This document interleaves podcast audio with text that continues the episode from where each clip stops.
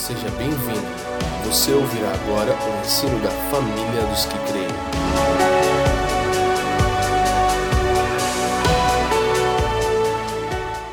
Segunda Tessalonicenses capítulo 3, verso 6. Quem encontrou, diga assim. Mandamo-vos, porém, irmãos, em nome do nosso Senhor Jesus Cristo, que vos aparteis de todo irmão que andar desordenadamente e não segundo a tradição que de nós recebeu. Olha que exortação que Paulo dá à igreja que estava em Tessalônica. Se apartem de todo aquele que não guarda a tradição. Então nós, baseado nisso, queremos compartilhar algo. Posso orar? Curva sua cabeça, por favor. Pai, muito obrigado, Senhor, por esse tempo especial. Muito obrigado, Senhor, pela oração da Maite e dos irmãos sobre a minha vida e minha casa. Mas agora eu quero orar sobre esses que oraram por mim. E quero te pedir, Pai, que você nos dê espírito de sabedoria e de revelação nessa noite. E que cheguemos ao pleno conhecimento do seu Filho crucificado e ressurreto nesse dia tão singular, que o Evangelho por si só impacte o nosso homem interior, afete as nossas crenças e padronize o comportamento do céu em nós, Pai. Que nenhuma palavra se perca, mas que tudo seja proveitoso para a edificação, maturidade e desenvolvimento do seu povo na nossa jornada de cumprirmos o seu soberano plano. Pai, eu oro no precioso nome de Jesus e rogo que o seu Espírito me ajude a comunicar o Evangelho hoje. Amém e amém. Gente, então, deixando esse ponto para lembrarmos, a Páscoa ou Peça é uma tradição, um estatuto perpétuo que deve e que devia ser observado por todas as gerações desde da sua inauguração. Uma coisa que eu tenho refletido é como que aquilo que Deus fez no passado pode ter relevância no tempo presente. Como isso se encaixa? Então, deixa eu falar uma coisa que está um pouquinho fora do assunto principal, mas que essa semana eu refleti, eu acho que é importante. De tempos em tempos, o Espírito de Deus é derramado sobre o seu povo. Esse mover tem sempre roupagens diferentes. Deus faz as coisas de formas diferentes, mas com um único objetivo. Ok? E eu estava ouvindo é, alguns áudios de ensino sobre a história é, do século 16, 17 da igreja. E eu estou ouvindo um pouco sobre um movimento pietista, ou chamado de pietismo, ou aqueles que queriam andar em piedade. Esse movimento aconteceu 150 anos talvez após a reforma protestante. E ele tem um cunho muito importante para nós agora. Por quê? Com a reforma protestante, a doutrina da justificação pela fé, a salvação pela graça, alvoreceu no mundo inteiro. Traduz, Leandro. Bom, até 1500, 1517, que é a data exata da reforma protestante, ainda havia a mentalidade que você precisava conquistar, ganhar a sua salvação, as indulgências, etc, etc, etc, etc. Até que Deus começou a mover na história, homens que vieram antes de Lutero, a gente lembra sempre de Lutero, mas você vai ter Jerônimo Savonarola, você vai ter John Hus, você vai ter homens que vieram antes dele, até que na época de Lutero, a verdade da justificação pela fé surge como uma bomba atômica. Ah, deixa eu te falar uma coisa. As escrituras, elas são um livro vivo. E quando nós de fato a compreendemos, temos, temos a capacidade de experimentar mudanças incríveis. Lutero entendeu um único versículo das escrituras. O justo viverá pela fé. A Europa inteira foi transformada e por sua vez o planeta Terra. Agora, essa doutrina tão importante que estava esquecida, a salvação pela fé, a graça de Deus como o meio pelo qual nós ganhamos a salvação, Com o passar do tempo, uma interpretação, e não a doutrina, mas uma interpretação equivocada dessa doutrina gerou frieza. Então a gente aqui na família dos que creem está trabalhando muito os fundamentos da graça. E a gente teve assim, a gente tem uma história profética. Quem estava aqui domingo passado? Quem foi tocado domingo passado? Foi incrível, né? Deus falou comigo profundamente lá no Prayer Room no IHOP. Olha que eu quero ser presbiteriano, os irmãos sabem disso, mas Deus falou comigo. Foi tão forte que eu e o Faf e a Jaque levamos uma bronca lá no Prayer Room, né? Que a gente começou, uh, brasileiro, né? Não sabe nem chorar, chora alto. Americano chora bonitinho, né? A irmã falou, oh, vocês podem ir para outra sala ali. Que... Deus falou sobre o valor de uma história profética tal. Enfim, domingo passado foi muito especial aqui. É... Então, é... isso começou a gerar frieza. Por que começou a gerar frieza? Escuta, porque as pessoas começaram a encarar.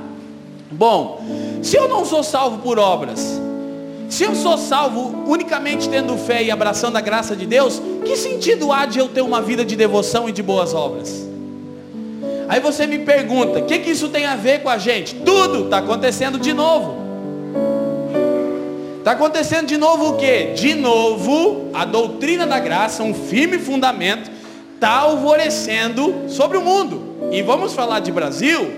Brasil está descobrindo que a salvação é pela graça, que não sabia até uns anos atrás. É, não, porque tinha os caras se salvando a si mesmo no Brasil, era muito louco. Né? Você não era um crente desse, né? E salvava a si mesmo todo dia, né? Mas, então, o que, que a gente corre o risco? A gente corre o risco de uma interpretação equivocada disso gerar frieza.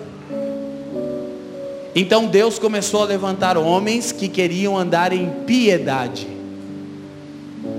O que é que criam na doutrina da graça. Não confunda, eles não se levantaram jamais com aquilo que Lutero e os reformadores trouxeram.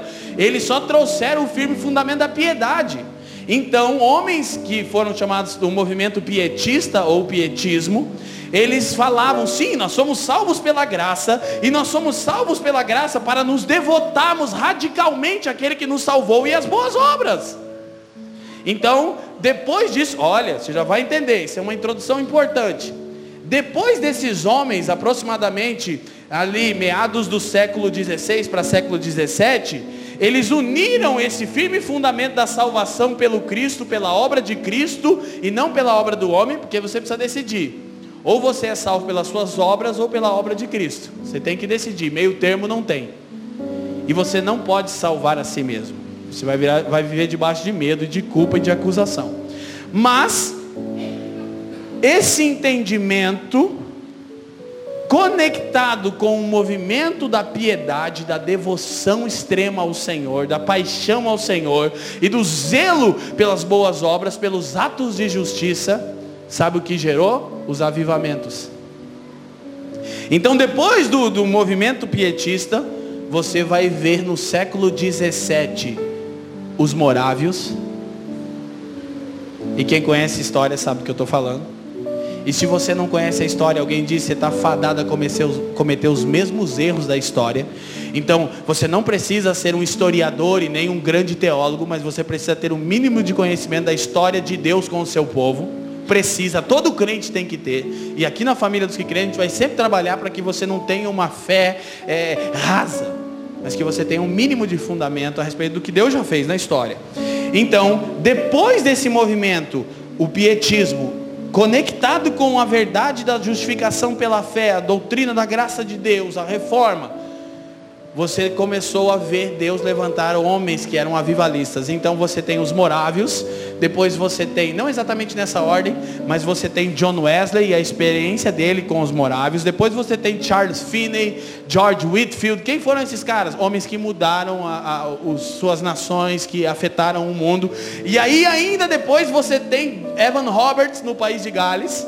E depois você tem Azusa Street e depois você tem você que nem sabe, que está aqui por causa que o Espírito caiu na Azusa, que na verdade caiu em País de Gales, que na verdade estava movendo sobre John Wesley, George Whitfield, e, e, e que na verdade foi resultante de 100 anos de oração dos irmãos morávios, e que na verdade foram resultantes do que Deus fez com o movimento pietista, que na verdade foi resultado da reforma, e assim vai.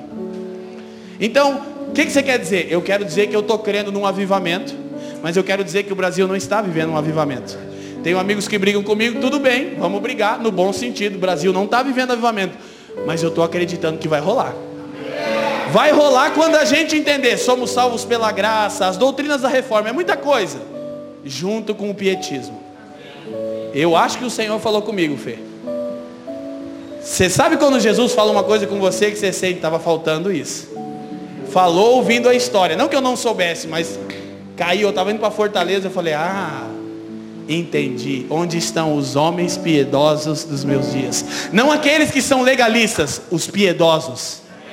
Não aqueles que tentam salvar a si mesmo. Não, aqueles que por, porque foram salvos, sendo extremamente imundos, como é o meu caso, não sei o seu, querem devotar toda a sua vida a Jesus e às boas obras.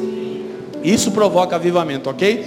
Então olhar para a história é sempre importante para nós observarmos isso. Tendo isso em vista, a tradição, aquilo que Deus fez na história, eu menciono essa frase por vários anos e eu não sei o autor dela. Então, por favor, não põe Baileando Vieira, eu não lembro Onde eu li isso? Talvez Deus falou comigo, nem sei, mas eu acho que não. Alguém diz que tradição, escuta, é a fé viva dos que morreram. Que, que, é isso? Legado. O que, que é tradição? É a fé viva dos que morreram. O que é tradicionalismo? É a fé morta dos que estão vivos. Então nós temos que rejeitar tradicionalismo, não tradição. Sabe que ontem eu percebi que enquanto nós tradicionalmente partíamos o pão, os irmãos estavam sendo profundamente tocados por Jesus. Alguém pode testemunhar que eu estou falando a verdade aqui? Eu percebi que ninguém estava exatamente, não houve pregação, a gente teve uma rápida instrução, mas os irmãos estavam se compungindo no seu homem interior. Por quê? Porque a gente não está cumprindo o ritual, a gente está fazendo algo que Jesus nos mandou fazer. Então essa é a parte né, da, do, dos sacramentos. Agora, isso é importante para nós. Então, a Páscoa é uma tradição. A Páscoa é um estatuto perpétuo. Vamos a Êxodo, capítulo 12, versículo 3 e 4. Esse assunto da introdução eu só falei porque está queimando no coração, eu sei que a gente vai voltar nele, tá bom? Eu não consigo. Vai dar tudo certo, irmão. No final, Vai dar tudo certo. Já li o fim da Bíblia, né, irmão? Êxodo 12. Êxodo 12, versículo 3 e 4. E a 3. Falai a toda a congregação de Israel, dizendo: Aos 10 desse mês, tome cada um para si um cordeiro, segundo a casa dos pais, um cordeiro para cada casa. Quatro.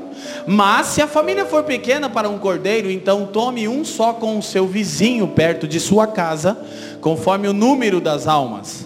Conforme o comer de cada um, fareis a conta para o cordeiro. Então o cordeiro você come ele em família. Você lembra do texto? Versículo 11 agora, por favor, Rosa.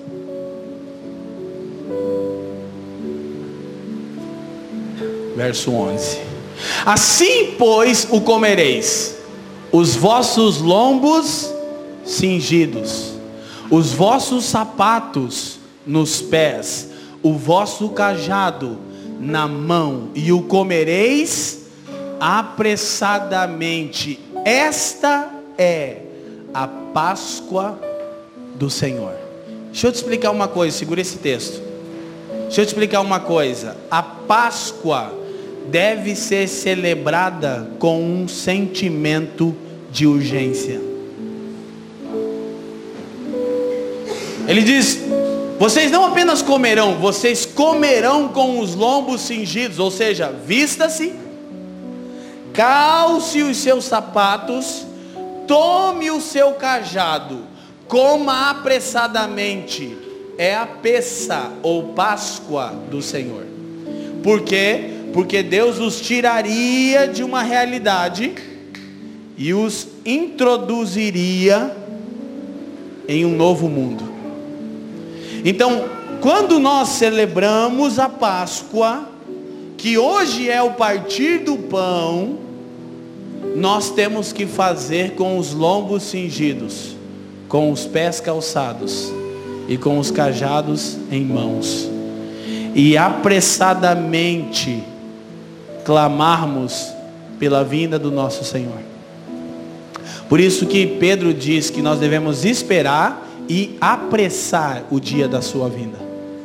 A gente trabalha bastante esse fundamento de escatologia, inclusive, Maite já disse, deixa eu reforçar. Toda quarta-feira, 20 horas, nós temos o estudo das Escrituras e eu vou sentir que nós já somos uma comunidade saudável quando o mesmo grupo que se reúne domingo se reunir às quartas para ir mais fundo nas escrituras. Vamos chegar lá, nós estamos trabalhando para isso. E a gente está estudando o fim dos tempos. Então se você quer saber quem é o anticristo, a gente vai contar, mas só quarta-feira.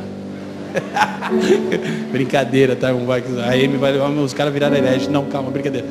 É só para os irmãos virem. Então, ah, gera esse sentimento em nós. Agora vejamos o versículo 14, por favor. E este dia vos será por memória, e celebrá-lo-eis por festa ao Senhor, nas vossas gerações o celebrareis por estatuto perpétuo. É algo que Deus está dizendo, isso vocês farão para sempre.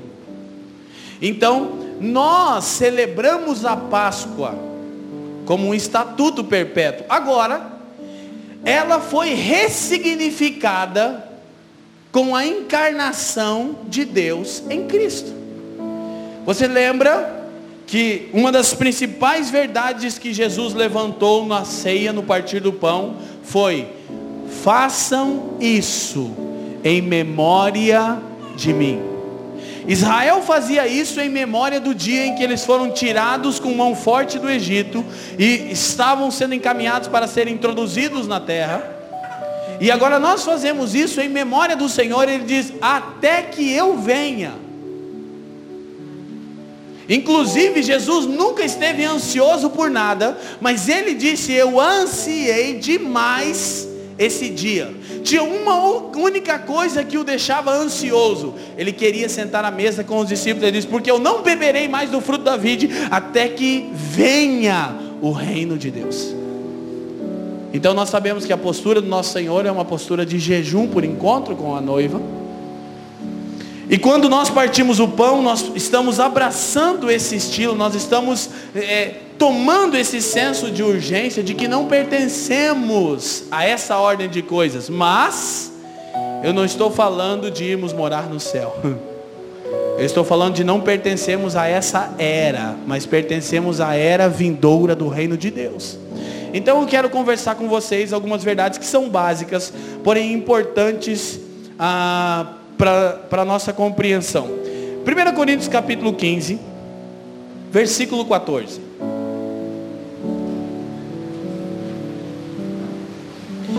Uma consideração importante sobre 1 Coríntios capítulo 15 é que este é o maior capítulo em todas as epístolas de Paulo. Ele gasta 58 versículos. De todas as epístolas, o maior capítulo é 1 Coríntios 15. Qual é o assunto? A ressurreição de Jesus. Será que esse é um, um assunto singular, fundamental, primário para a fé cristã? Sim. É o fundamento, não é apenas um assunto primário, é o fundamento da nossa fé. Então, olha o que o texto nos diz. Os irmãos de Corinto levantam dúvidas a Paulo, são, são influenciados ainda pelo pensamento é, é, é, filosófico da Grécia Antiga. E Paulo diz: E se Cristo não ressuscitou, logo é vã a nossa pregação, sem é vazia de consistência, né? Vã. E também é vã a vossa fé. Querido, uma fé que não se fundamenta na verdade de que Cristo ressuscitou é uma fé vazia de realidade. Agora, preste atenção em algo. Se a ressurreição de Cristo é o fundamento da nossa fé, e deve ser, lidaremos de maneira mais firme com as aflições do tempo presente. Por quê? Porque qual é o grande temor dos homens? Quando todo mundo, por mais poderoso que seja, se sente fragilizado e incapaz, quando? Quando está em face da morte. Todo mundo que é durão na face da morte é quebrantado. Por quê? Porque esse é o poder que escraviza o homem que não está em Cristo. O medo da morte. Então, como nós percebemos que muitas vezes a nossa fé é carente de consistência, de realidade, é porque nas adversidades nós nos abatemos profundamente. Deixa eu te explicar uma coisa, querido. Quando a enfermidade chega, se sua fé não está fundamentada na ressurreição, você naufraga. Agora, se a sua fé está fundamentada na ressurreição, você sofre de maneira digna, com seus olhos fixados em Jesus, o autor e consumador da sua fé. Então, embora isso seja extremamente pragmático, pastoral, aplicável na segunda-feira, é exatamente o que eu quero. Nós aqui gastamos muito tempo com ensino. Hoje eu não vou ensinar tão profundamente. Eu quero que possamos olhar para a consistência da nossa fé a partir de quanto nós cremos na verdade de que Cristo ressuscitou dentre os mortos.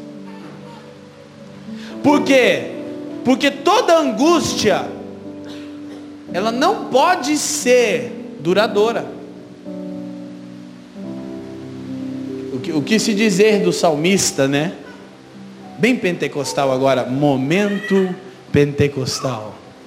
O choro pode durar uma noite.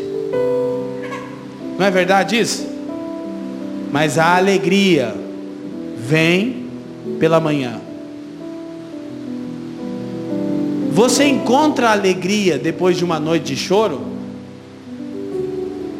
Não é que você não crê de fato que Cristo ressuscitou. Porque não é que não podemos ter noites de choro, teremos, temos, alguns têm demais. Mas quando você é cônscio da ressurreição de Cristo, seja lá o que for que você está enfrentando, você se lembra, Cristo ressuscitou dentre os mortos e já não há mais nenhum poder soberano sobre mim que não seja o de Deus.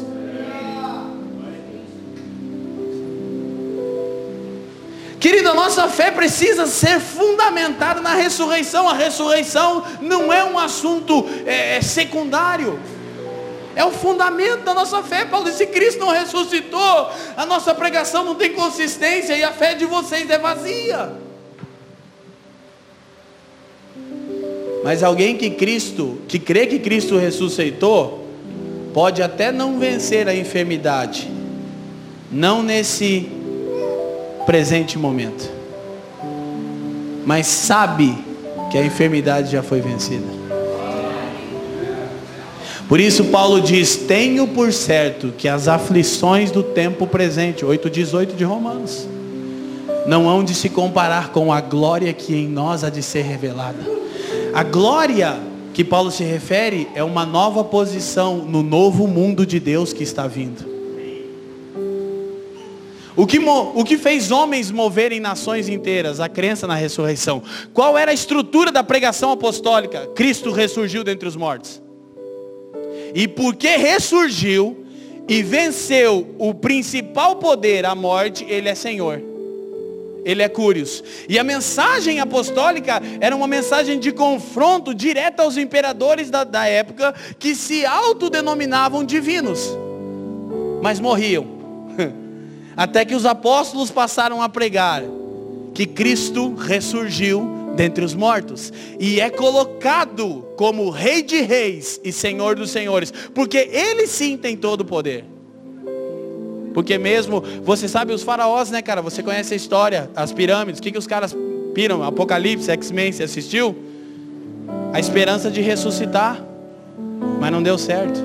Na verdade, eles vão ser ressuscitados para o dia do juízo, né? Não vai ser bem o que eles estavam esperando.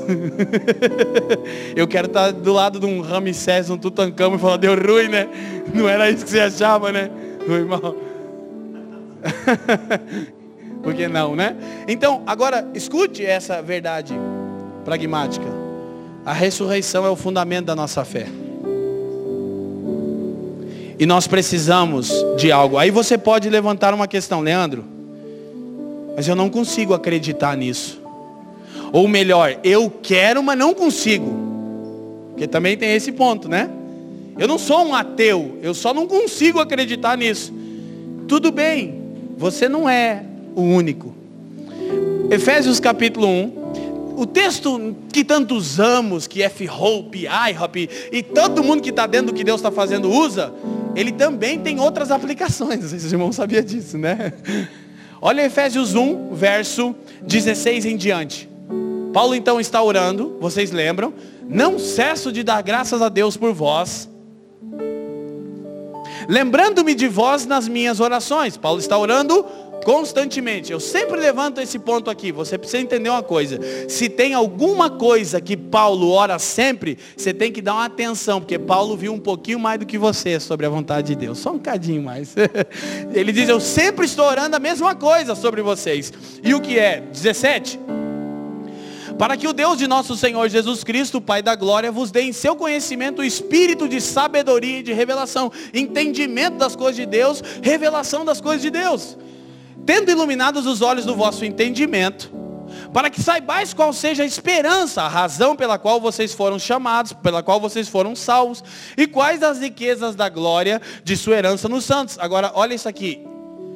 Isso está dentro da oração de Paulo. Não é apenas o pleno conhecimento de Jesus, é a experimentação do poder que levantou Jesus dentre os mortos. Aí ele diz: "E qual a sobre excelente grandeza?" Ele não sabe como traduzir. O poder poderoso. O poder fortão, tá? mais ou menos assim, a sobre excelente grandeza do seu poder sobre nós, os que cremos, segundo, aí ele vai repetir, Paulo, ah, mão, o Mike Bickle falou uma coisa lá, está contando para o Fê agora que me libertou. Ah, benção, irmão. O Mike falou assim: Eu tenho dois dons de ensino e de repetição. Eu fui liberto na hora. Pá! Eu falei: Nossa, é porque é difícil ser pastor, irmão. É brincadeira, não. Falou: tenho o dom de ensinar e o dom de repetir o que eu ensinei. Falei: Ah, eu também tenho esse dom, Mike. Tem uma coisa que eu sou igual a você já. Nas outras ainda não, mas isso aí a gente já é igual. Então, Paulo também tinha esse dom. E Paulo tinha o dom de ensino, o dom de repetição e o dom da redundância, que eu também tenho.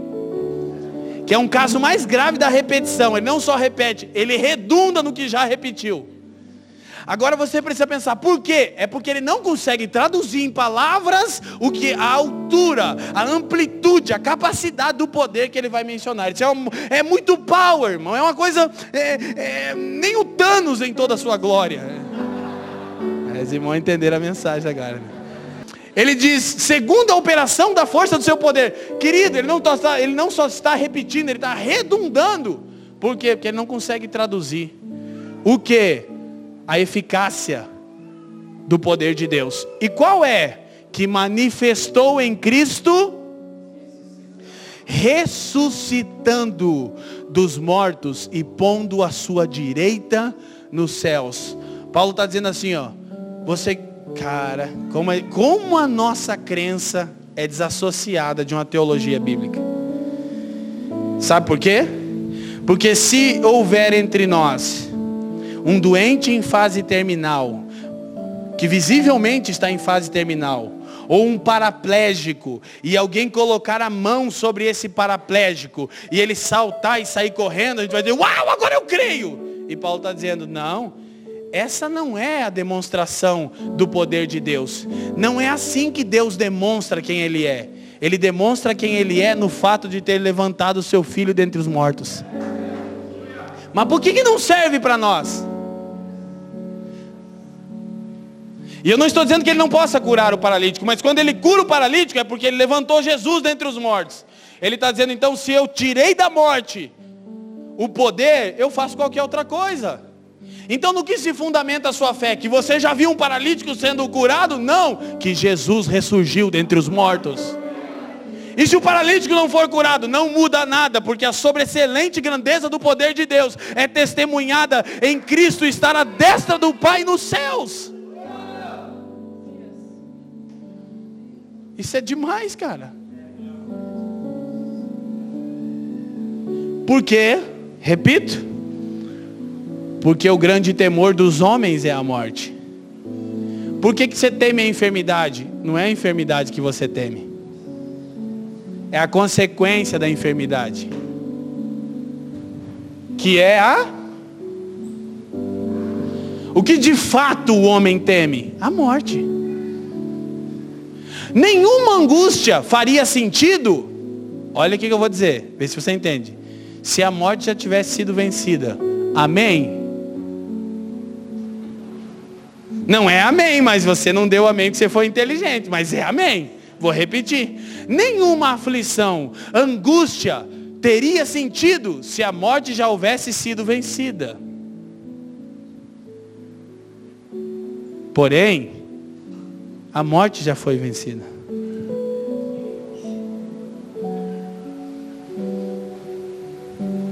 Sabe uma coisa que a gente ensina para o bem desde pequenininho? A ressurreição. Volta e meia ele fala assim, ó, Jesus está demorando muito, pai. Que criança acho que não fala isso, né? Ele diz porque eu queria conhecer o Vovade, que é o meu pai. Porque eu já falei para ele, bem, o vô vai vir com Jesus. O bagulho vai ser louco. Vai, pai, vai. Não é, amor?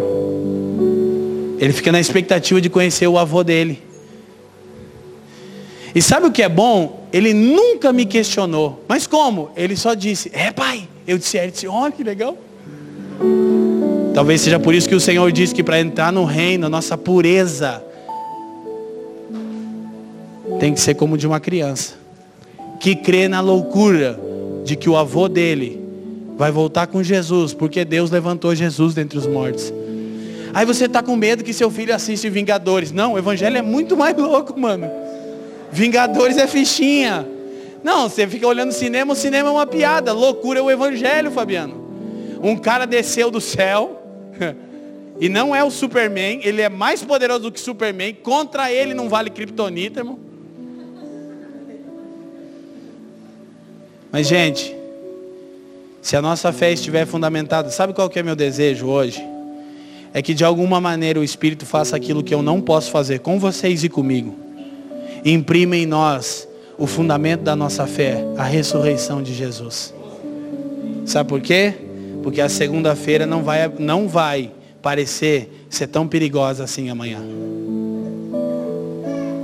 E porque talvez a aflição do abandono, ou da rejeição, ou da enfermidade, ou da dúvida, já não vai parecer tão significante assim. E, e isso é extremamente importante no nosso entendimento. Então nossa fé se fundamenta no poder de Deus. E qual é a principal demonstração do poder de Deus? Que Cristo ressuscitou dentre os mortos. Mas olha, então é a ressurreição? Sim e não. Porque, de novo, pode chegar alguém no hospital, aqui no hospital que, que aconteça isso, né, irmão? Que chega esse dia, nós queremos, avivamento são coisas como essa. E chega alguém com alguém morto, morreu, deu parada cardíaca, e a gente ora e o cara levanta. Aí você diz, agora eu creio. Não, aquele cara que levantou vai morrer de novo. O poder de Deus é testificado no fato de Jesus ter sido levantado dentre os mortos e estar à destra do Pai. Não é só que ele foi ressuscitado, é que ele vive para sempre. Ressurreição é vida após a vida, após a morte. Venha na quarta-feira. Então, Deixa eu avançar um pouquinho. Vocês estão felizes ainda, amém? Aleluia. Então, com ar condicionado, vocês vão ficar mais felizes, irmão. Quando eu entrei aqui, eu vi. Tinha uma coisa branca ali, uma ali e uma aqui. Fazendo assim, ó. Era o ar condicionado, né? No, modo oscilar. Já contei para os irmãos, né? Um dia eu falei isso na igreja pentecostal. Os caras... verdade, irmão. E eu falei, como é que eu arrumo isso agora? Eu não vou mentir, não vi onde nenhum. Falei, irmão, era o ar-condicionado no modo oscilar. Os irmãos eles são fundamentados na Bíblia, né? Vi uma coisa branca. Tchau. Tinha até um profeta aí do nosso bairro que ele viu um cara de capuz ou um cara branco atrás de você. Quem lembra disso? A Fran lembra, só a Fran aqui, eu acho. Daí, graças a Deus, um dia ele falou, irmão, ei! Aí eu falei, lá vem. Eu vi! Eu falei, deve ter vindo um capuzado atrás de mim, né? Eu vi sete homens brancos. Eu falei, é, você acredita, irmão, acredita, você é profeta. Se visse o capeta, não era de Deus. Então, gente, nossa fé se fundamenta na ressurreição de Cristo, ok? E o fundamento da nossa fé torna todo o sofrimento insignificante. Eu não estou dizendo que você precisa ser hipócrita e dizer que não está sofrendo com determinada situação. Não, mas sofra direito. O que, que, é isso? É ruim, está difícil, está doendo, mas Cristo ressuscitou dentre os mortos. Então, se essa coisa aqui acabar do jeito que eu não esperava, no fim dos tempos eu serei levantado como ele foi. Por que, que os irmãos davam sua vida pelo Evangelho? Por causa desse fundamento, a ressurreição. Não é suficiente ver a enfermidade curada, a prosperidade realizada. Não, você tem que crer na ressurreição. Isso é um fato. Então, nossa fé se fundamenta nessa verdade. Agora, o que é fé? É o conhecimento que nós temos de Deus para que nós façamos o que Ele deseja. Abriu parênteses, porque intencionalmente meu dom de repetição entra em ação. A gente fica dizendo, o que está movendo muitos evangélicos? Deixa eu só falar uma coisa para os irmãos aqui, para ficar registrado. Essa semana de novo eu ouvi alguém falando, porque a igreja está sem identidade. Eu até mandei para o Ale, eu acho que foi pecado. Eu falei, ai, socorro, cara. Eu falo, falo, falo, parece que as pessoas não entendem. Eu já falei para esse irmão. Porque a igreja está perdida. Meu querido, a igreja, não. Quem está sem identidade são os evangélicos brasileiros. Larga o pau nos crentes, mas a igreja é plena, ela é pura, ela é santa, ela está pronta. A igreja já é tudo isso, ela não será, ela já é, mano. Então nós não temos esse entendimento, mas por que que os evangélicos afluem aos templos? Por causa da crença, não por causa da fé. E o que é crença? A expectativa que você tem que Deus fará o que você deseja. Isso é crença. O que é fé? O conhecimento que você tem de Deus para que você faça o que Ele deseja. Você tem crença ou fé, irmão? Você anda por crença ou por fé? Agora, quem é nas Escrituras chamado de o pai da fé? Quem é?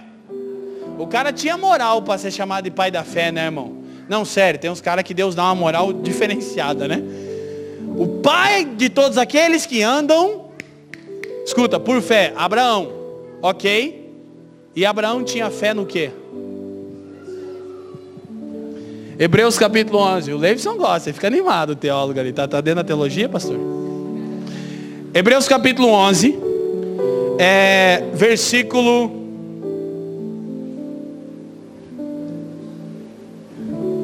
versículo 14.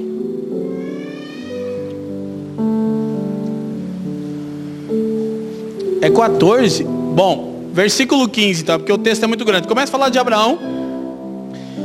Vai para frente, não é 15 também. O inimigo quer me envergonhar. 17. É porque no versículo 10, versículo 8 começa a falar de Abraão. Aí fala, olha para mim, que Abraão esperava a cidade, que tem os fundamentos. Pô, são umas coisas mais incríveis que eu acho, né? Abraão recebeu uma, uma visão de Deus para se mover, ele se moveu sem saber para onde que ia, e ele chegou na terra, e o autor de Hebreus diz que ele viveu lá na terra como um peregrino. Olha só, sem saber que a terra era a terra, Deus também faz isso com a gente, né? Você está no lugar onde ele te mandou, mas não te fala por quê? Porque Deus queria que Abraão trabalhasse com ele nos fundamentos da cidade. Essa coisa é incrível. Aí o que, que Abraão fazia? Chegava num lugar e dizia, bom, ainda não é o que Deus falou comigo, mas já era a terra. Ele levantava um altar. Cada lugar que ele parava, Deus encontrava com ele e levantava um altar. Abraão teve 11 encontros com Deus. E ele sai levantando altares. Por quê? Porque ele estava demarcando a região onde a Nova Jerusalém vai descer no fim dos tempos. Ele estava fundamentando aquilo com Deus. Aí ele sai e Deus pede Isaac, você conhece a história, e tudo acontece. Mas olha o que o autor de Hebreus diz. Pela fé, Ofereceu Abraão a Isaac quando foi provado. Sim. Aquele que receber as promessas, segura aí, Rosa, ofereceu o seu unigênito. Deus falou, eu vou te fazer uma nação gigantesca. Aí, na carne, mano, eu ouvi uma mensagem poderosa. Pastor Paulo, que vai estar aqui quarta e quinta. A Fran me pediu para ouvir, eu fico até com medo. Ela falou, amor, escuta essa mensagem. Aí, o tema da mensagem era o homem que protege a mulher. Ela falou, mas fica tranquilo, você não vai apanhar muito.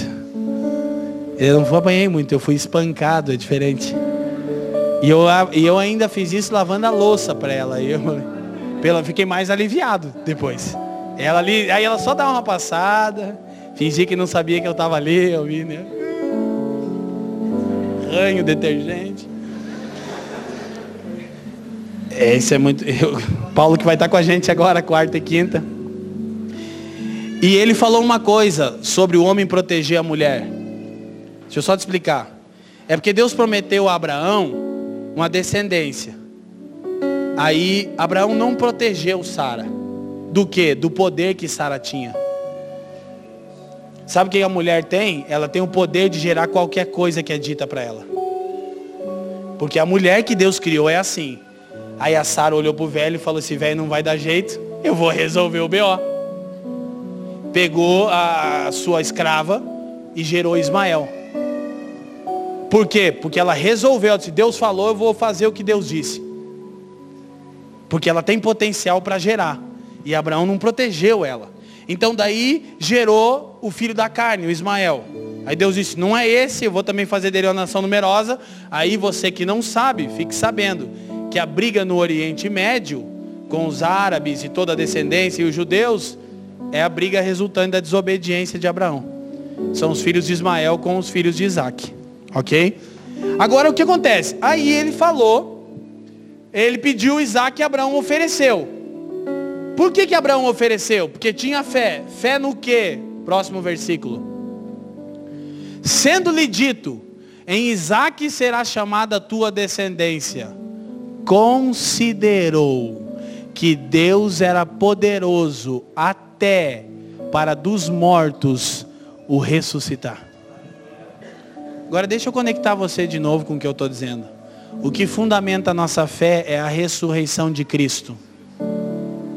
Quando a minha fé é fundamentada não em sinais e prodígios, mas na ressurreição de Cristo, toda a aflição e angústia e sofrimento perde autoridade sobre mim. O homem que é chamado do progenitor, do pai daqueles que têm fé, teve o fundamento da sua fé no fato em de que ele sabia que Deus era capaz de ressuscitar Isaac dentre os mortos.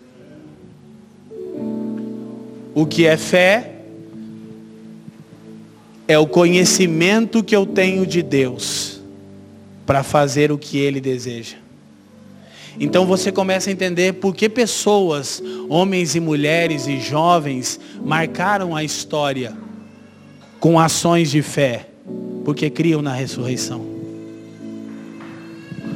E o que vai fundamentar a nossa vida cotidiana? A crença nessa verdade. Poxa, o Brasil está mal. É, mas Cristo ressuscitou. É, eu, eu estou desempregado, eu sei, mas Jesus levantou dentre os mortos. Mas eu estou lidando com uma enfermidade. E sim, mas Cristo está à destra de Deus.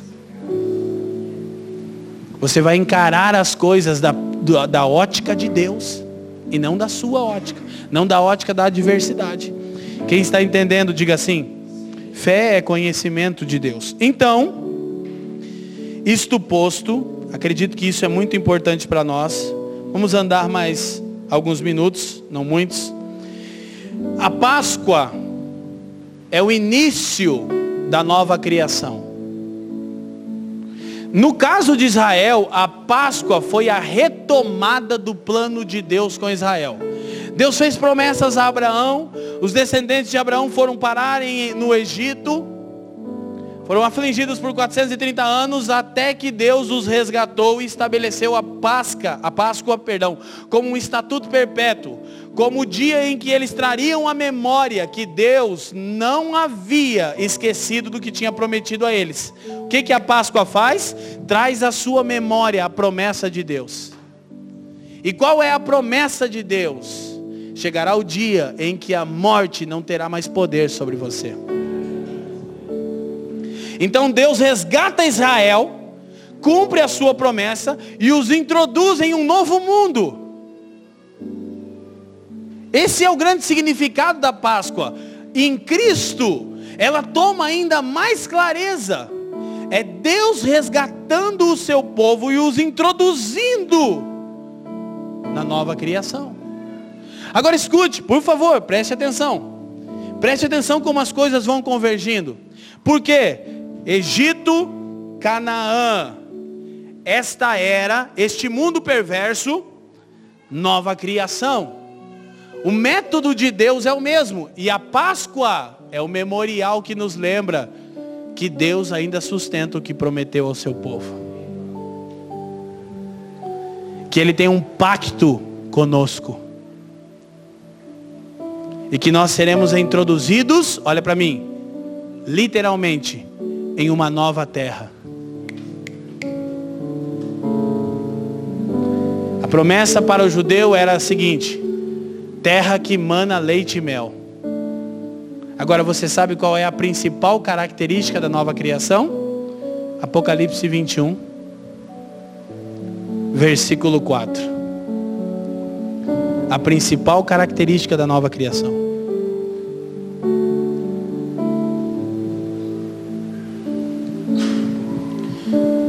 Bom, vamos ler do versículo 1, por favor, Rosa. Verso 1.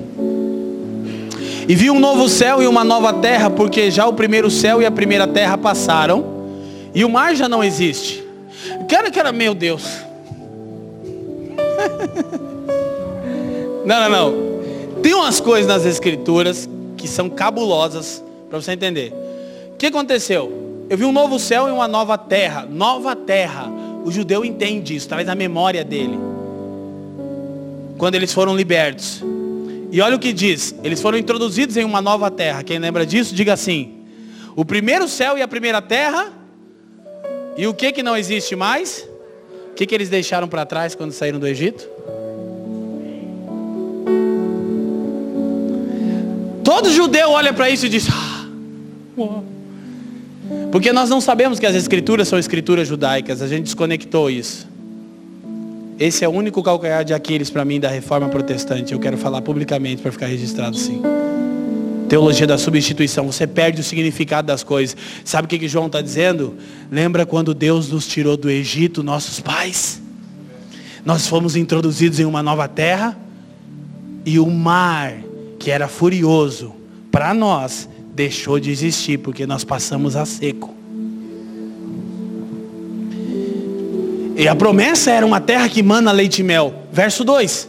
Eu, João, vi a santa cidade, a nova Jerusalém, que de Deus descia do céu adereçada como uma esposa ataviada para o seu marido. Aí agora aqui é Levítico. A promessa do povo que foi tirado e que deixou aquela terra, foi introduzido em uma nova terra, que o mar perdeu o significado para eles. Eles entraram na terra com um mandato sacerdotal. Qual? Construam um tabernáculo. E o que, que Deus disse em Levítico 26, 12? Porque eu quero habitar entre vocês. Aí o que, que João está dizendo? Eu, e ouvi uma grande voz, verso 3 uma voz do céu que dizia: Eis aqui o tabernáculo de Deus com os homens, pois com eles habitará. O que, que João está fazendo? Ele está mostrando, é exatamente como quando ele tirou Israel do Egito. Só que aquilo tudo era sombra da realidade que nós vamos experimentar. E aí diz assim: eles serão, segura o texto para mim, Rosa. Eles serão o seu povo e o mesmo Deus estará com eles e será o seu Deus. Então a primeira promessa é que Deus estará conosco. para o povo da ressurreição, o povo que ressuscitou, que foi liberto. Agora, a terra manava leite e mel. Primeira característica de Canaã. Qual é a primeira característica da nova criação que aqueles que estão em Jesus fazem parte dela? Verso 4. E Deus limpará dos seus olhos toda lágrima, e não haverá mais. Não, leite e mel é. Porque você morre com a barriga cheia de leite e de mel. Mas agora João diz, aqui eu preciso acrescentar uma coisa. O que nos aguarda nessa nova terra não é leite e mel. É que a morte já não existirá. Nem pranto, nem clamor, nem dor, porque já as primeiras coisas, toda a história da humanidade, João chama de primeiras coisas, são passadas. Então, querido, olha para nós, olha para mim. A Páscoa é o início da nova criação. É por isso que Jesus morre exatamente em peça. E ele dá um novo significado mais amplo, ele não remove o estatuto perpétuo, ele deixa mais claro e diz agora, todas as vezes que vocês se reunirem, façam isso em memória de mim, porque eu vou preparar um lugar para vocês. Então, querido, volto a dizer, a minha esperança hoje é que o espírito de sabedoria e revelação ministre o seu coração dentro daquilo que você entende de Deus. Temos vários irmãos, irmãos que conhecem as escrituras, irmãos que não conhecem as escrituras, irmãos que não são tão irmãos assim, são meio primos. tem a família dos que creem, diz o pulpo, e tem o vizinho, os vizinhos dos que creem, que é os irmãos que ficam flertando. Agora, Escuta uma coisa. O que você precisa entender? A morte foi vencida e não redefinida. A ressurreição de Cristo, qual é o. Olha para você ver como ressurreição é fundamento. João confronta o espírito gnóstico nas suas epístolas, o gnosticismo, uma linha de pensamento que opera hoje. Tem crente que acha que é crente, mas é gnóstico. É muito louco isso, sabia? É sério, isso aí é um assunto grande. Que dizia que Jesus não ressuscitou em carne, que ele não veio em carne. Então, se Jesus não ressuscitou, Paulo disse, logo é vã a nossa pregação, logo é vã a vossa fé. E aí o que, que isso rouba da gente? A correta esperança. Se Jesus não ressuscitou, então eu temo a enfermidade, eu temo a morte, eu temo o desemprego, eu temo a rejeição, porque Jesus não ressuscitou. Mas se Jesus ressuscitou, nada disso tem autoridade sobre mim. Posso viver uma nova vida. A partir daquilo que eu creio. Então, qual é o ponto principal? A morte não foi redefinida, ela foi vencida. Não precisa abrir, mas 1 Coríntios capítulo 15, versos 54 e 55, Paulo diz, onde está, ó morte, o teu aguilhão? Porque cumprida foi a palavra, tragada foi a morte pela vitória. Quando ele está falando do que? No seu maior capítulo, 1 Coríntios capítulo 15, a ressurreição de Jesus. Ele diz, gente, a boa notícia do Evangelho é que Jesus levantou dentre os mortos e que está à destra de Deus. Logo, tenho por certo que as aflições desse tempo presente. Em outra escritura, Paulo ainda diz assim, tem irmão que fica ofendido, ai, mas você não sabe a minha dor. Paulo diz as aflições desse tempo presente. E depois, ai, mas está doendo, ele diz, essa leve e momentânea tribulação. Ele não diz só que é momentânea, ele diz que é leve. Por que é leve? Porque ele tinha em vista o quê? Tinha uma coisa que ele disse que queria, mano. Tinha uma coisa que Paulo disse que perseguia. Tinha uma coisa que ele disse, eu estou com os meus olhos fixados nessa coisa. Doutrina apostólica. Filipenses capítulo 3, versículo 8. Quem está comigo, diga sim. Vou contar para os caras. Já falei aqui, Fabiano. Já falei de vocês. Não é que eu já falei dos meus barbeiros aqui? Quem Jesus não me deixa me esconder. Você vai na barbearia por quê? Porque você quer dar um time. Não é isso? Da vida? Você quer tipo ali, aquela toalha quente na cara. Mas os caras descobrem, irmão. Aí eu chego na barbearia e os caras, e aí pastor? Eu falo, nossa, meu Deus. Aí tem dia que junta uns três lá, né, Fabiano? Três, quatro. E a gente começa a fazer o aconselhamento. Ai, minha unha. Eu faço minha barba torta. Porque... E nós bate nos barbeiros, irmão, eles sabem. E, e, e, isso é uma coisa incrível de Deus, né? É, então, olha só. Paulo falando. E na verdade, Paulo que disse que a sua tribulação é leve e momentânea. Aleluia, irmão. Para você que já ficou triste com Paulo quando Paulo disse que as aflições do teu presente não se comparam com a glória, ai, pastor Paulo não entende. Ele diz: entendo tanto que essa leve e passageira tribulação não tem significado nenhum. Por quê? Porque Cristo ressuscitou. E porque esse cara tinha essa convicção? Ele diz, e na verdade tenho também por perda todas as coisas, pela excelência do conhecimento de Cristo Jesus, meu Senhor, pelo qual sofri a perda de todas essas coisas, e as considero como esterco, para que possa ganhar a Cristo. Então para ganhar a Cristo você tem que abrir mão de todo o resto, querido. Só que eu vou te falar uma coisa: você não troca é, é, é, tudo seu por nada de Deus. Não, você troca tudo seu por tudo de Deus, que é Cristo. E deixa eu te contar, se você não sabe, o tudo seu não vale um centavo, é escória desse mundo. E Deus vai te dar tudo dele, que é o seu filho, ressurreto. Se não fosse injusto, Ou, perdão, se não fosse graça, seria injusto. então ele continua, e seja achado nele, não tendo a minha justiça que vem da lei, mas que vem pela fé em Cristo. A saber, olha a fé aí, ó. A saber a justiça que vem de Deus pela fé. O que, que é a fé, querido? Para conhecê-lo e a virtude, o poder da sua ressurreição e a comunicação de suas aflições. Eu quero participar das aflições de Jesus, sendo feito conforme a sua morte. Verso 11. Para ver se de alguma maneira eu possa chegar à ressurreição dos mortos. Aí você fala, cara, Paulo era incrível. Era, o fundamento da fé dele era a ressurreição. Os morávios eram incríveis. O Renato falou ontem. Que se venderam como escravos. É, era, o fundamento da fé deles era a ressurreição. Homens e mulheres que fizeram histórias, eram incríveis. Eram, o fundamento sempre foi. Cristo ressurgiu dentre os mortos. Por isso eu disse que essa não é uma mensagem para apenas um dia singular. É uma mensagem que nos conduz, é um fundamento. Ok? Só que hoje é um dia para trazer à memória isso de uma maneira especial. Eu queria tanto de todo o meu coração que vocês fossem afetados pela palavra. Porque esse é o segredo das pessoas que avançam na jornada com o Senhor.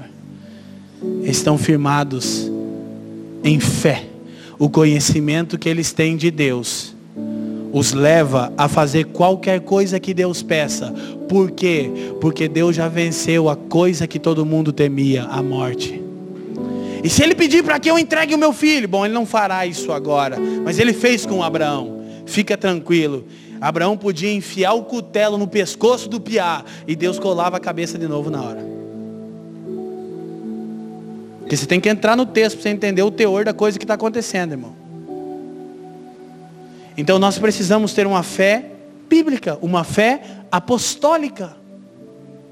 Uma fé sustentada por aquilo que sustenta a fé, a ressurreição. Quem está me entendendo, diga assim.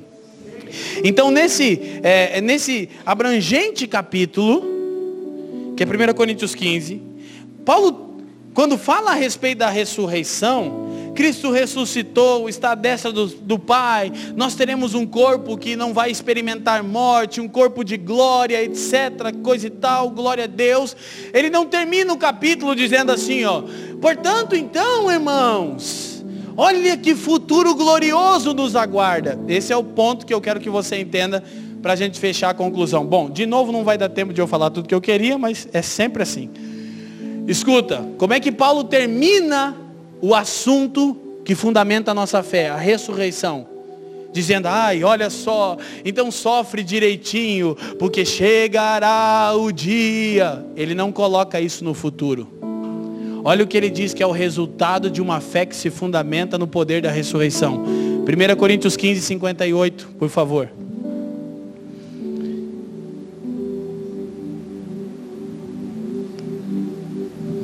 Portanto, quer dizer, se eu gastei 57 versículos mostrando que Cristo ressuscitou dentre os mortos, eu quero que isso gere uma única coisa em vocês. Portanto, tendo em vista que isso é verdade, meus amados irmãos, sede. Olha para mim, segura. Sede. Sede. Firmes. E aí, irmão, como é que você está?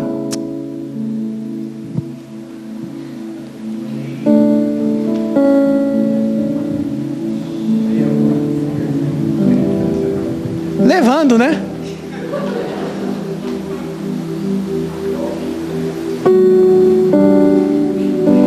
Gente, estou fazendo ficar leve para não doer tanto. Firmeza traduz sua postura? Firme, firmeza traduz sua vida na segunda-feira?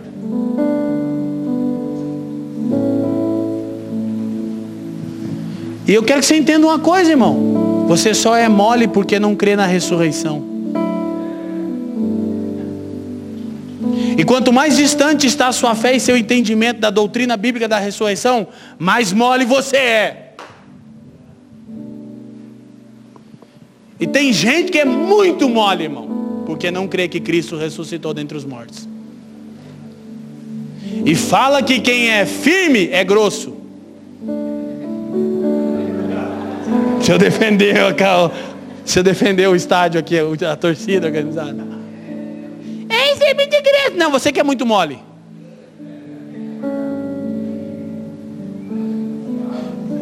Mas as escrituras não dizem que nós temos que chorar com os que choram? Sim, para que você console.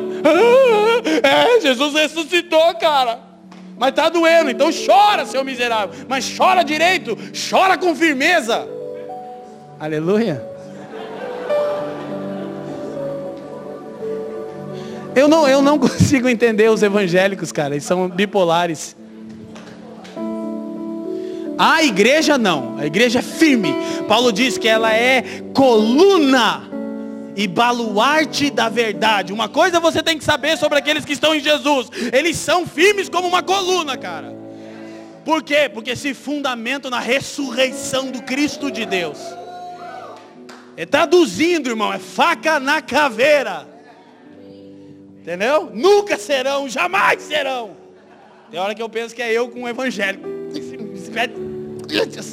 Nunca serão. Tu é moleque, rapaz, honra essa farda. A Fran não entende porque que eu gosto disso. Firmeza, irmão. Firmeza. Lá em casa a gente assiste filme de pancadaria. O bem vibrou de toda a alma dele. No, no, no Vingadores, é, eu acho que é a era de Ultron. Quando o, o, o, Loki falou pro Hulk, eu sou um Deus.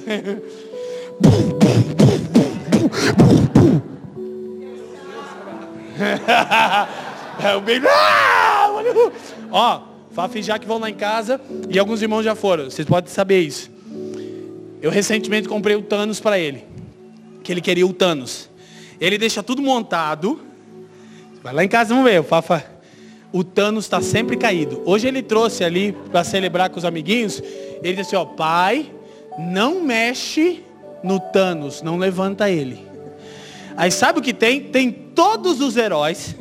Todos, tem até o Kung Fu Panda ali. E no meio tem duas arvorezinhas e um leãozinho. Que ele diz, é que isso aqui é Jesus, pai.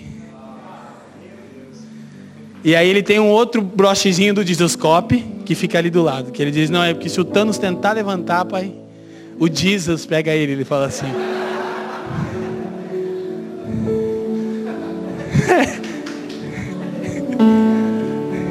Você é mais mole que meu filho, rapaz.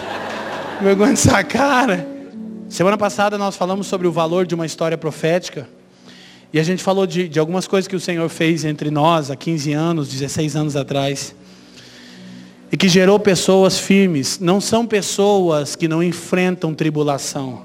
Paulo diz, a gente está sempre, é, agora eu não vou lembrar, né? Só um teólogo lembraria, mas Paulo quando vai dizer angustiados, porém não abatidos, ele sempre vai fazendo o trocadilho. Externamente afetado, interiormente firme. E por que, que você pensa, por que, que Paulo era firme? Porque ele sabia muito da Bíblia? Não, porque ele cria que Jesus ressuscitou dentre os mortos. Então isso é que fundamenta a nossa crença, gente. Então, a ressurreição de Jesus estabeleceu uma nova ordem mundial no meio da presente ordem. O mundo novo de Deus no futuro chegou até nós no Cristo ressurreto. O que, que Paulo diz? Sede firmes e não vou nem perguntar, se o irmão já Se o irmão não é firme, o irmão é o que, irmão? Ele é mole. Se ele é mole, ele é Sede firmes. Você não tem que ser só firme, você tem que ser constante na sua firmeza. Traduzindo, sempre firme. Sempre firme. Sempre firme. Sempre firme. Sempre firme. Ah, Leandro, eu sei que tem dias que a gente não está tão firme, mas assim, quando a gente lembra da nossa crença, a gente volta para o lugar firme. E quando você não consegue lembrar, Deus põe alguém no teu lugar. Esses dias, esses dias, né? Dias de pastor é muitos dias, mas esses dias foi quarta-feira, eu fui ministrar aos pastores de Joinville.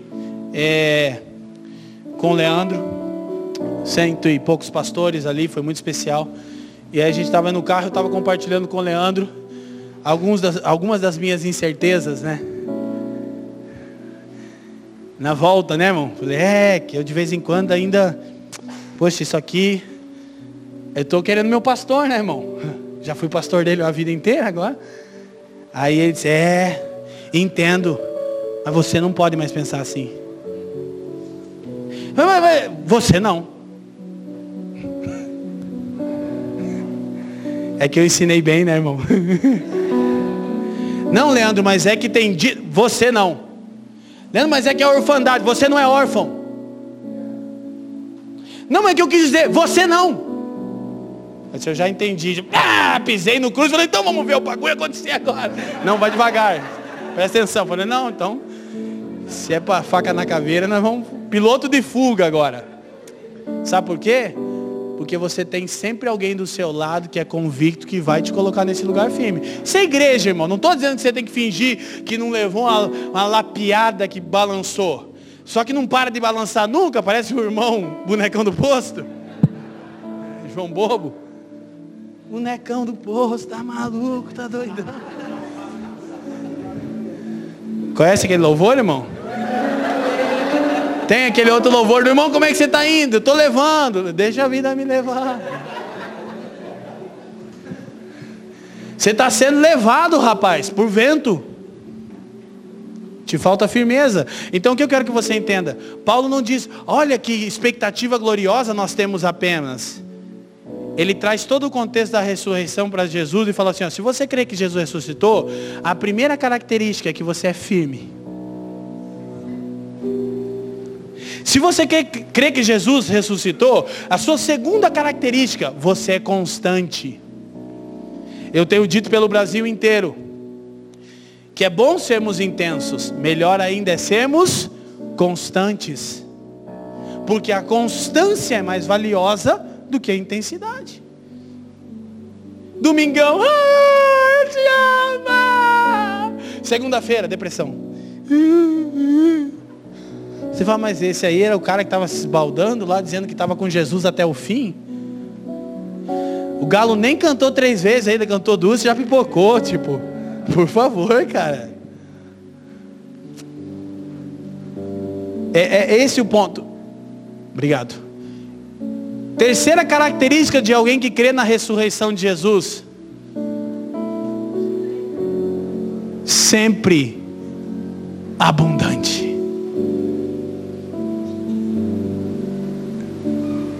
Na obra do Senhor. O que, que é sempre abundante? Você sempre tem algo para dar. Você tem sempre algo para espremer. Bem espremidinho, sai mais um caldinho. Porque Jesus foi aperfeiçoado aonde? No Getsemane, na prensa de azeite. O pai falou: Vamos espremer para ver até onde ele segura.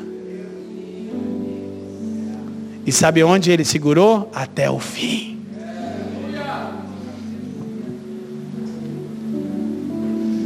Sede firmes, constantes, abundem em toda boa obra. Eu não consigo entender alguém que crê no Senhor e que está nele e que, e que ah, hoje eu não tenho nada de Deus. Não, o que, que, que, que aconteceu com você? Você tem que sempre ter uma palavra, cara.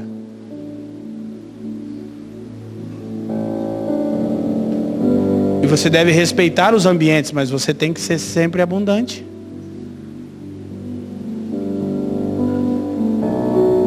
Você tem que ser sempre abundante, irmão. Ontem eu cheguei aqui só deu Walking Dead, né? Como estava o F-Hope quando chegou, quando terminou a ministração. O time dos caras estava morto. Mas eu cheguei aqui no ambiente, já, o Fafa já olhou para mim e falou, você quer orar, né?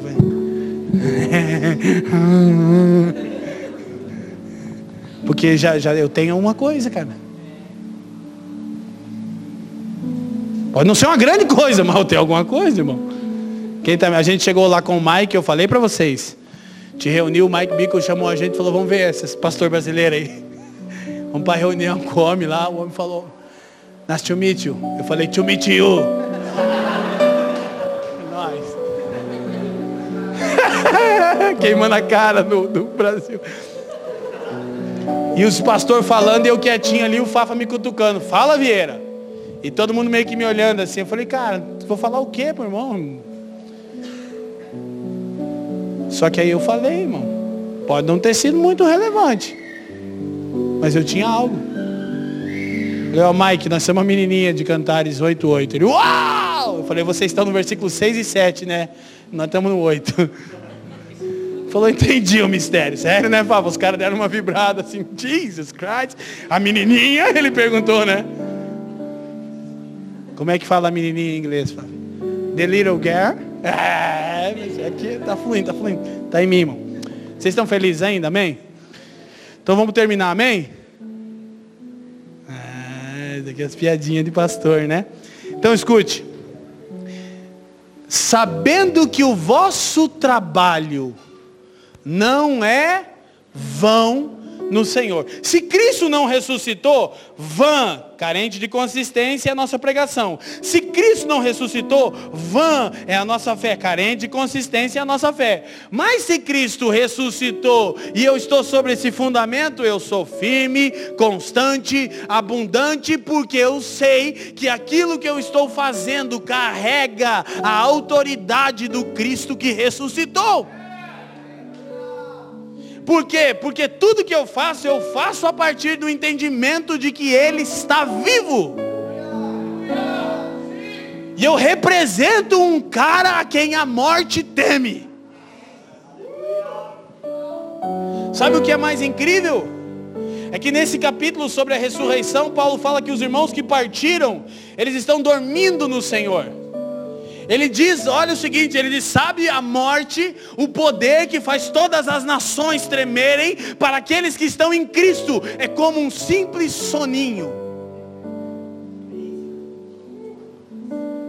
A poderosa morte para aquele que está em Jesus, é como um soninho depois do almoço, 30 minutos, só fazer o quilo. Esse irmão que já passa a mão até na barriga já. Ah, deu uma vontade.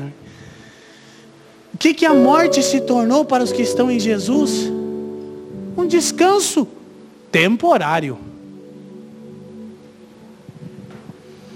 Queridos irmãos, a maioria de nós que está aqui já tem andado com Jesus há tempo suficiente para não ser mais oscilante e inconstante. Então, dentre muitas coisas que nós ainda poderíamos observar, eu quero que você entenda que o que você está fazendo agora vai ecoar e reverberar por toda a eternidade. Por quê? Porque agora nós estamos trabalhando a partir do entendimento de que Cristo ressuscitou e Cristo ressuscitou e o Pai está transformando aqueles que nele estão, está salvando a criação. Tudo vai ser feito novo, tudo novo de novo. Agora eu quero que você entenda isso para que a gente possa concluir. Escute isso. Quando a ressurreição final acontecer, a nova criação, descobriremos que tudo que foi feito no presente, a partir do poder da ressurreição de Jesus, vai ter um lugar na eternidade. Esse é um outro assunto que a gente desdobra em escatologia, mas tem um, uma frase que eu pedi para a gente projetar, de Enter Wright, um teólogo anglicano que nos inspira no assunto. Ele fala sobre transformar o presente. Só reduz essa luz aqui para a gente, por favor, como a gente sempre faz. Era essa aqui. Isso, obrigado. Transformar o presente à luz do futuro. Por quê? Porque a ressurreição traz aquilo que é futuro para o presente. Mas Leandro, eu ainda morro. Sim. Você não, não, desculpa. Não, você não morre, você descansa. Mas eu estou, não, não, não, não você vai descansar. Até aquele dia. Por quê? Porque a morte já foi vencida. Então você transforma o presente à luz do futuro, daquilo que está vindo. Aí Enter Wright diz assim: todo ato de amor, por favor, olha isso aqui, cara. Todo ato de amor, toda ação feita em Cristo e por meio do Espírito, toda obra de verdadeira criatividade, Todas as vezes que a justiça é feita, a paz é conquistada, famílias são curadas, a tentação é vencida e a verdadeira liberdade é conquistada, esses eventos terrenos tomam lugar na longa história de Atos que implementam a ressurreição de Jesus e antecipam a nova criação final, atuando como sinalizadores de esperança a respeito do futuro no presente momento. Deixa eu colocar num lugar ainda mais prático. Toda vez que você age em amor, baseado na convicção de que Cristo ressuscitou, esse pequeno ato vai ter um lugar na eternidade. Nunca mais será esquecido. Toda vez que você ensina uma criança, voluntariamente, porque Cristo ressuscitou, então isso vai ter um lugar na eternidade. Todo ato de amor, toda obra de justiça, toda vez que você fica no voluntariado, olhando o carro dos irmãos, porque Jesus ressuscitou, na eternidade vai ser lembrado. Tem base bíblica? Muita, eu é que não tenho tempo, mas tem por todas as escrituras e nós ensinamos isso já há bastante tempo. Agora eu quero te estimular o seguinte, a uma nova perspectiva do sofrimento. Leve e momentâneo. E é uma nova perspectiva de por que você serve ao Senhor, aos santos e ao mundo. É porque todo o ato que é feito dentro dessa verdade, desse firme fundamento, vai ser lembrado na eternidade. Quem está entendendo, diga assim.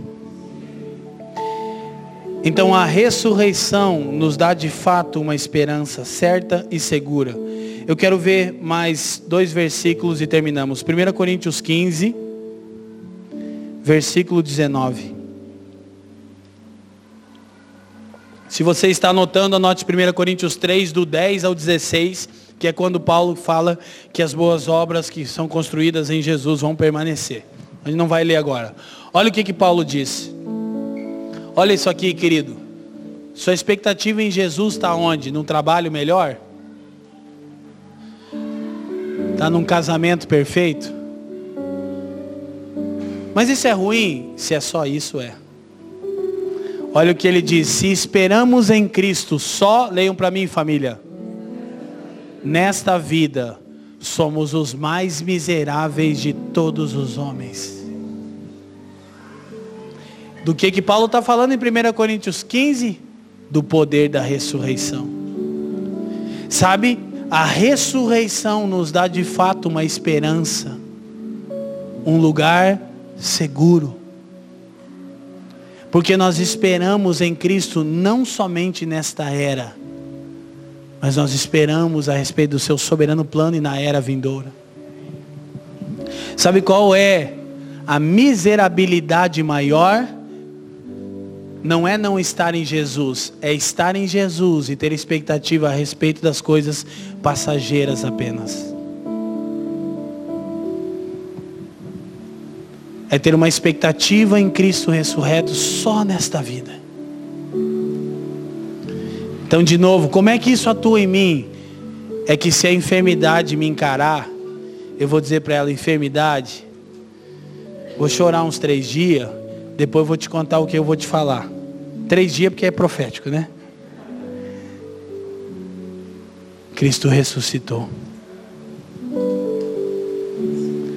E eu não espero nele só nesta vida.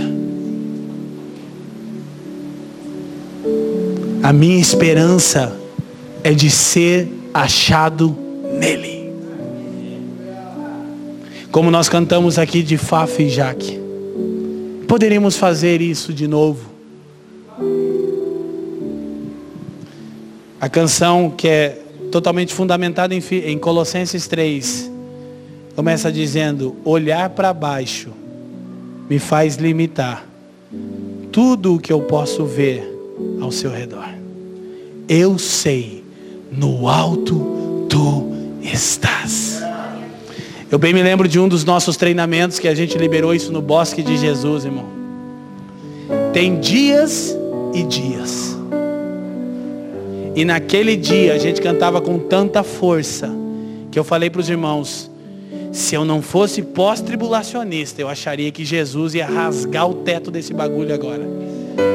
Por quê? Porque em uníssono nós fixamos os olhos em Jesus. E nós dizíamos: Eu sei, no alto tu estás. Isso é o que me mantém aqui. A convicção de que você ressuscitou está num lugar alto à destra do Pai. Minha fé se fundamenta nisso.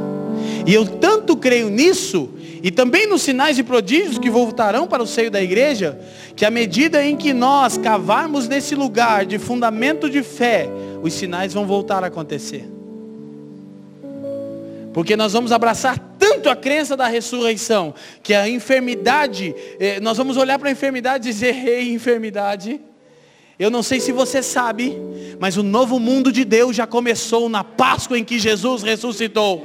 E, e, nesse novo mundo não há morte, nem pranto, nem dor. Portanto, você tem que sair.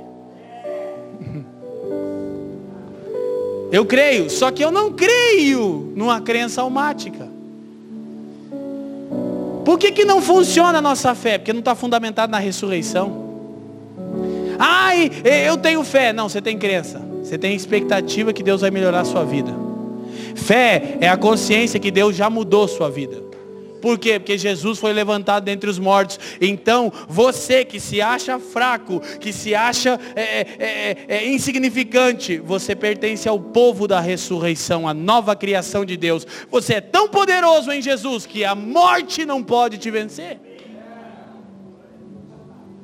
Jesus diz: vem a hora e já chegou em que os mortos ouvirão a minha voz. Como é que eu vou andar todo dia consciente da minha fraqueza? Não, da sobreexcelente grandeza do poder de Deus que ressuscitou Jesus dentre os mortos. Eu não preciso ficar consciente das minhas fraquezas. Não no aspecto de deixar elas me subjugarem. Eu preciso ficar consciente de que Jesus já levantou dentre os mortos. Ele não só levantou dentre os mortos, ele está à direita de Deus. É o capitão Nascimento, irmão. Então, esse é o ponto que nos fundamenta. E eu quero que possamos ver. Eu já disse o texto ou não? Ah, disse, era esse. E agora eu quero que você entenda isso. O ministério de Jesus abrangia o que ele estava fazendo no presente e o que ele prometia para o futuro. Esse, esse é o segredo. O futuro era real por causa das obras de Jesus. Só que isso só foi totalmente firmado quando ele levantou dentre os mortos. Quem está me entendendo, diga assim. Então eu quero ler de novo, mas explicar uma coisa que eu não expliquei. É, Filipenses capítulo 3. Queria chamar o time de adoração aqui. E intencionalmente, eu queria que levantássemos Colossenses 3 de novo fixarmos os olhos em Jesus. Como a gente cantou aqui. Agora escuta. Presta atenção e a gente fecha. Como experimentar o poder da ressurreição? Alguém aqui de fato olha para mim, irmãos. Alguém aqui com sinceridade gostaria de saber como?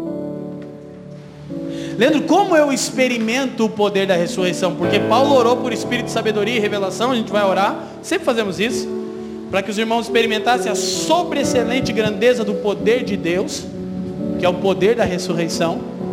Mas como eu experimento isso? Filipenses 3, versículo 10, que já lemos. Para conhecê-lo e a virtude da sua ressurreição a comunicação ou ter comunhão. Cara, isso é muito profundo. Paulo disse: Eu quero ter comunhão com as aflições de Jesus. Aí ele diz assim: sendo feito conforme ele na sua morte. Então hoje é um dia onde nós, tradicionalmente, como seguidores de Jesus, como uma parte da família espiritual de Deus aqui em Curitiba, nós trazemos a memória que Cristo ressuscitou está à destra de Deus, amém? E que esse é o fundamento da nossa fé que torna obsoleto todo o sofrimento leve e momentâneo. Por quê? Porque Cristo ressuscitou. Como eu experimento esse poder? Experimentando a mesma morte que Jesus experimentou. Paulo diz: de maneira que o morrer de Jesus opera em mim diariamente. Agora, olha, deixa eu te falar. Não para você ser salvo. Você já foi salvo. Se você está em Jesus, obviamente. Mas quando você vence as tentações, você está tomando parte na obra redentora de Deus que começou com a ressurreição de Jesus. Quando você diz não para a sua vontade e abraça a eficácia da cruz de Cristo, um pouco mais do poder da ressurreição é liberado sobre você. Sabe por quê? É porque nós não conseguimos nos quebrantar e reconhecer que precisamos da cruz de Cristo como eu experimento o poder da ressurreição? Experimentando o poder da cruz. o convite: aquele que quiser vir após mim, negue-se a si mesmo.